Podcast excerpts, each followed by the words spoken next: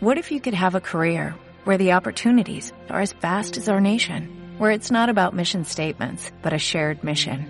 At U.S. Customs and Border Protection, we go beyond to protect more than borders, from ship to shore, air to ground, cities to local communities. CBP agents and officers are keeping people safe. Join U.S. Customs and Border Protection and go beyond for something far greater than yourself.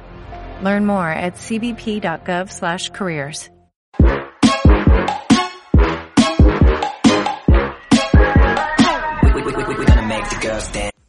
¿Qué tal? ¿Cómo lo lleváis? Bienvenidos a Oposiciones de Educación. Yo soy Diego, maestro, profesor y preparador de oposiciones. Vamos a analizar las cuatro características que tiene un examen de oposición de educación y en relación a ello vamos a observar qué competencias ha de tener todo opositor y toda opositora para hacer un buen papel en estas nuestras genuinas y características oposiciones que no tienen nada que ver ni con administración, ni con bombero, ni con policía. Son nuestras oposiciones, las profesionalizadas, las subjetivas, y vamos a analizarlas. En primer, primera opción, sin lugar a dudas, necesitamos saber redactar. ¿Por qué? Porque nos enfrentamos a un examen de desarrollo en el que tú, opositor y opositora que me estás escuchando, necesitas aprender a escribir. Aprender a escribir para en dos horas que tienes de tiempo, o en muchas ocasiones, si lo juntamos con el supuesto práctico, cuatro, cuatro horas y media, escribir para que el tribunal nos compre. No basta con escribir y replicar lo que pone en el papel, sino que se lo has de hacer sencillo, apetecible y has de cautivar con tu escritura al tribunal. Muy, muy importante. No basta con escribir. Por lo tanto, siempre hablamos de esto. Cuida los comienzos, cuida los finales y el nudo el nudo del tema, el nudo del supuesto práctico, lo hemos de cuidar. Cada uno de los detalles, a la hora de enlazar los puntos del supuesto, a la hora de ir de un epígrafe a otro, eh, a la hora de presentarse esos primeros minutos que vamos a estar escribiendo o si nos toca leer el tema o el supuesto práctico. Es fundamental porque muchas veces de manera inconsciente, aunque sean muy educados, el tribunal va a decir, vale, los primeros minutos voy a tener más atención en ti si me, si te quiero comprar, es decir, si me captas la atención, o de lo contrario, si veo que es muy parecido a los 10, 15, 20 opositores que han ido delante, es posible que desconecte. Y si tienes ideas potentes, pero no sabes captar la atención al principio, o al final, que es la otra vertiente, dejas pensando para que te recuerden, pues fácilmente te van a olvidar y vas a ser esa media de opositores que no queremos que seas. La cuarta, la cuarta opción dentro de, de esta buena redacción es que obviamente esto se ha de entrenar. No hemos de entrenar simplemente el estudio pasivo de leer, repasar, volver a leer, te lo digo de memoria, sino que hemos de entrenar la escritura, la presentación, la manera de enlazar, la manera de explicar conceptos complejos. El otro día estaba hablando en una de mis tutorías con una opositora de automoción y claro, ella tenía un montón de mm, conceptos súper técnicos sobre motores, carruajes, carruajes, eh, carrocería, todo esto.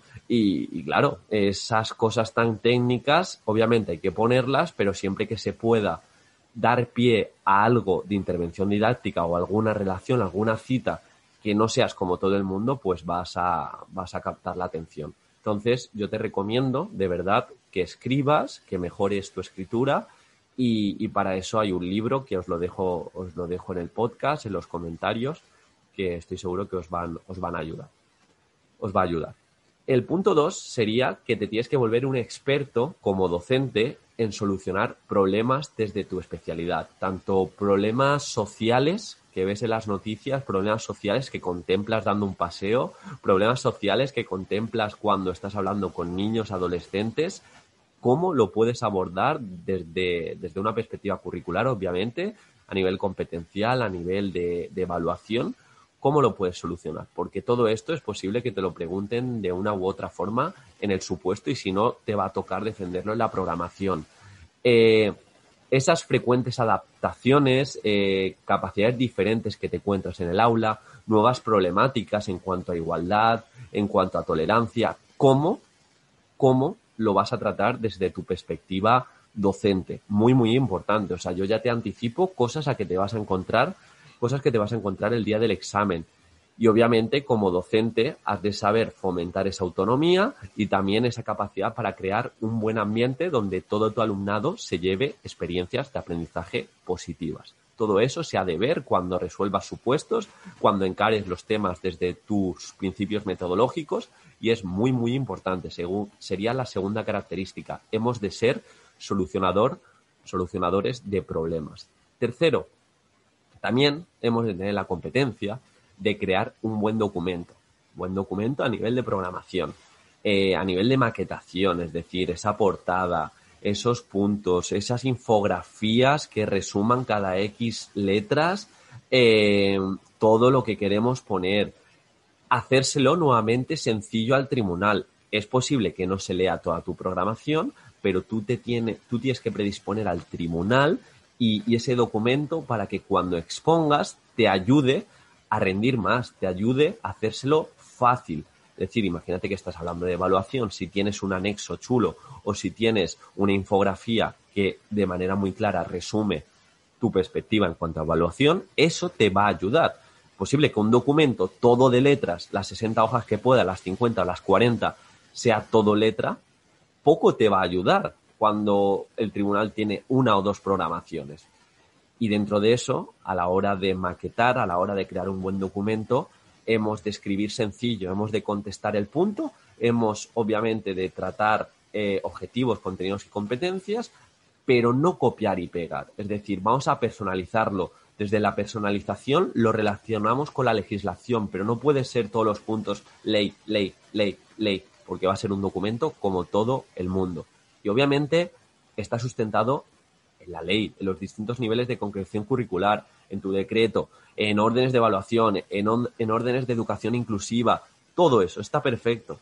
Pero digo yo que también en ese documento se tendrá que ver que el, tipo de docente que eres.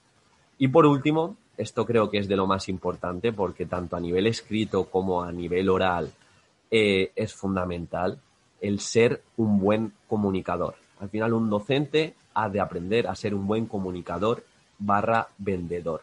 Ha de saber venderse como docente, ha de saber vender sus ideas, ha de saber vender su documento, vender que su solución al problema es la mejor que hay y es muy, muy importante. No hemos de tener miedo a vender.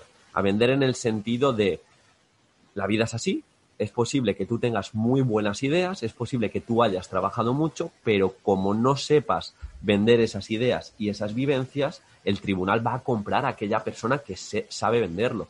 El otro día estaba hablando con una chica en una tutoría de estudio y me comentaba eh, que se había ido de voluntaria a África a ayudar a unos niños en su segundo año de prácticas y digo, eso, eso lo has de vender, pero no has de vender para decir, eh, mira lo que he hecho, eh, mi ego, mi orgullo. No, has de vender que esa experiencia te ha marcado porque era así, te ha marcado tu forma de entender la docencia, te ha marcado para predisponerte a hacer aprendizaje-servicio de verdad y lo has vivido en tus propias carnes y desde ahí esa vivencia es la que va a calar el día del examen las oposiciones. Si tenemos vivencias de esta índole, si tenemos recursos potentes, eso se ha de ver.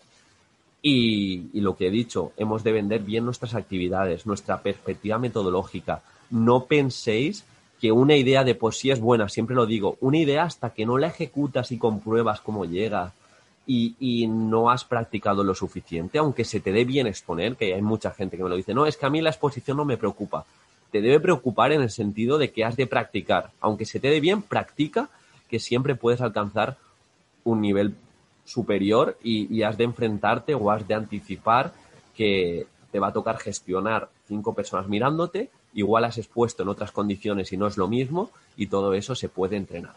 Entonces, esto sería un poquito las cuatro características de un examen de oposiciones de educación y a colación de esto las competencias que hemos de manejar, grosso modo, habrá muchas más, pero grosso modo de manera resumida. Repito, ser un buen comunicador, crear un buen documento, ser un solucionador nato de problemas desde tu especialidad y saber redactar. Obviamente luego entrarían por detrás técnicas de estudio, organización, productividad, que es muy importante durante el proceso, pero hemos hablado del propio examen como tal. Espero que te haya gustado. Si tú piensas que necesitamos otras competencias, las podemos abordar en otro podcast. De verdad, me gustaría que me dieses ideas, me dieses, me dieses, me dieseis ideas en este, en este podcast y las cogeré para hacer futuros episodios. Espero que te haya gustado y si no te ha gustado, pues bueno, a ver si el siguiente te gusta y si no, te suscribes y nos vemos por el barrio. Un abrazo.